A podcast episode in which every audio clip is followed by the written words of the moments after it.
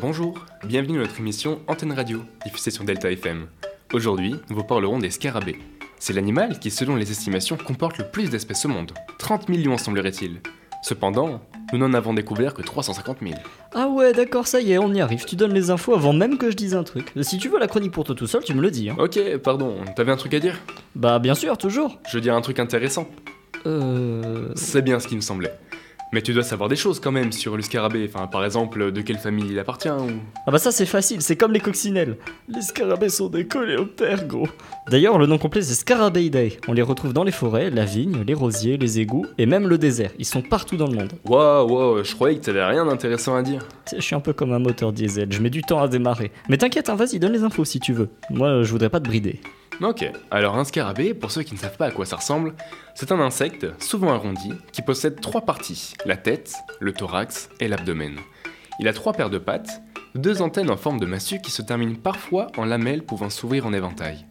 Deux paires d'ailes, dont une paire correspond à des élytres robustes qui recouvrent la deuxième paire d'ailes qui permet le vol. Certaines espèces possèdent une grande corne qui leur sert pour retourner d'autres insectes. D'autres possèdent même de grandes mandibules. Euh, y a pas une histoire euh, comme quoi ce serait l'animal qui possède la plus grande force par rapport à sa taille? Genre euh, 850 fois son poids? Parce qu'il faut le rappeler, ça fait en moyenne 1,8 cm ce truc. Si, c'est d'ailleurs très impressionnant. C'est 800 fois plus que la plus forte des fourmis. D'ailleurs, euh, cette force le place au sommet des gros costauds de la nature. Attends, attends, ça voudrait dire qu'à côté, c'est comme si un humain soulevait 60 tonnes? Mais c'est à peu près 100 voitures ça Oui, c'est ça. Et encore, pauvres humains que nous sommes, nous ne pouvons tirer que 17 fois notre propre poids.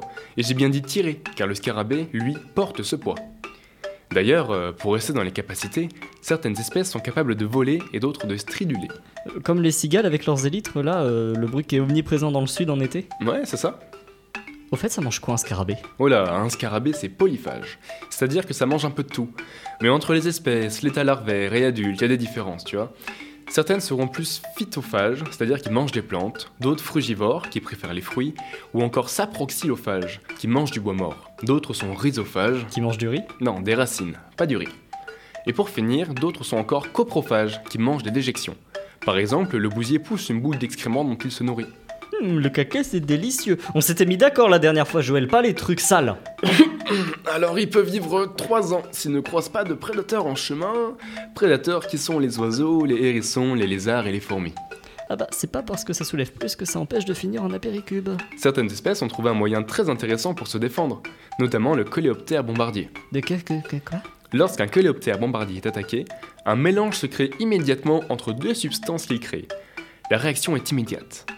La pression créée projette un jet corrosif et irritant à partir du bas de son abdomen. La substance est d'une température de 100 degrés à la projection. Ce mécanisme très efficace et répété 1000 fois par seconde. Cette technique est aussi efficace dans les situations beaucoup plus périlleuses. S'il est ingéré par un crapaud, le coléoptère peut projeter ce liquide à l'intérieur de son prédateur. Dans une telle situation, 43% des crapauds finissent par vomir leur proie. Plus d'une heure après l'ingestion, le coléoptère peut s'en sortir indemne. Qu'est-ce que t'as? Je me retiens très fort de pas faire une blague avec Sébastien Patoche. Bah, en parlant de slip, le scarabée femelle, après l'accouplement, pondra des œufs. Ces œufs, par la suite, seront engloutis dans une boule d'excréments et enfouis dans la terre. Ces excréments serviront ainsi de nourriture aux futures larves. Une dizaine de jours plus tard, les œufs écloront pour donner naissance à des larves d'un aspect blanc et dodu avec une forme courbée. Dès lors, elles construiront chacune une carapace bien dure en terre pour se protéger. Dans cette enveloppe, chaque larve continuera son processus de développement jusqu'à devenir un scarabée. Juste, j'y reviens, mais c'est pas dangereux ça? Parce que là, tu me décris un peu un tank cuirassé avec, qui, avec des explosions. Alors en effet, dit comme ça, on, on dirait un tank. Par contre, la majorité des scarabées ne sont pas dangereux pour l'homme, mais il est préférable de porter des gants pour les manipuler, car ils pourraient être porteurs de bactéries, surtout les espèces qui s'alimentent d'excréments. Et euh, par rapport à l'environnement, euh, c'est c'est bien ou c'est pas bien pour mes framboises? Tu vois, le monde se divise en deux catégories. Ceux qui sont gentils et ceux qui sont méchants. C'est très nuancé. Ouais, ça va, hein. En gros, les scarabées coprophages, comme le bousier, peuvent enrichir le sol du jardin en faisant des boules d'excréments qu'ils enfouissent par la suite. Ou encore, euh, les scarabées de type cétoine aident à l'état larvaire à dégrader la matière organique. Par contre, le hanneton, qui est racidivore, est particulièrement destructeur dans le potager, car les larves, appelées vers blancs, se nourrissent des racines et affaiblissent, voire tuent, les plantes et le gazon. J'ai une question. Oui, Euh, un des symboles les plus représentés en Égypte, c'est le scarabée. Pourquoi? Alors les Égyptiens croyaient que le soleil se levait grâce à un immense scarabée qui le poussait comme une boule de bouse.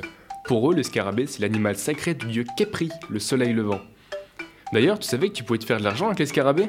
Mais non, combien? Jusqu'à 300 euros pour de bonnes espèces. Non, mais tu, tu vas où? Tu fais quoi? Je reviens, j'ai un truc à faire. Non, attends Bah, je, je suis tout seul pour la fin de cette chronique.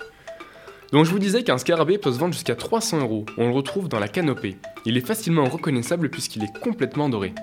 Une autre information étonnante, dans le nord de la Thaïlande, le scarabée rhinocéros siamois, ou scarabée de combat, est capturé dans la nature, puis dressé pour des duels qui font l'objet de paris. Bon, sur ce, et surtout seul, je vous dis à la semaine prochaine pour parler de l'escargot. Faut que j'aille euh, rattraper l'autre zigoto là qui s'est enfui.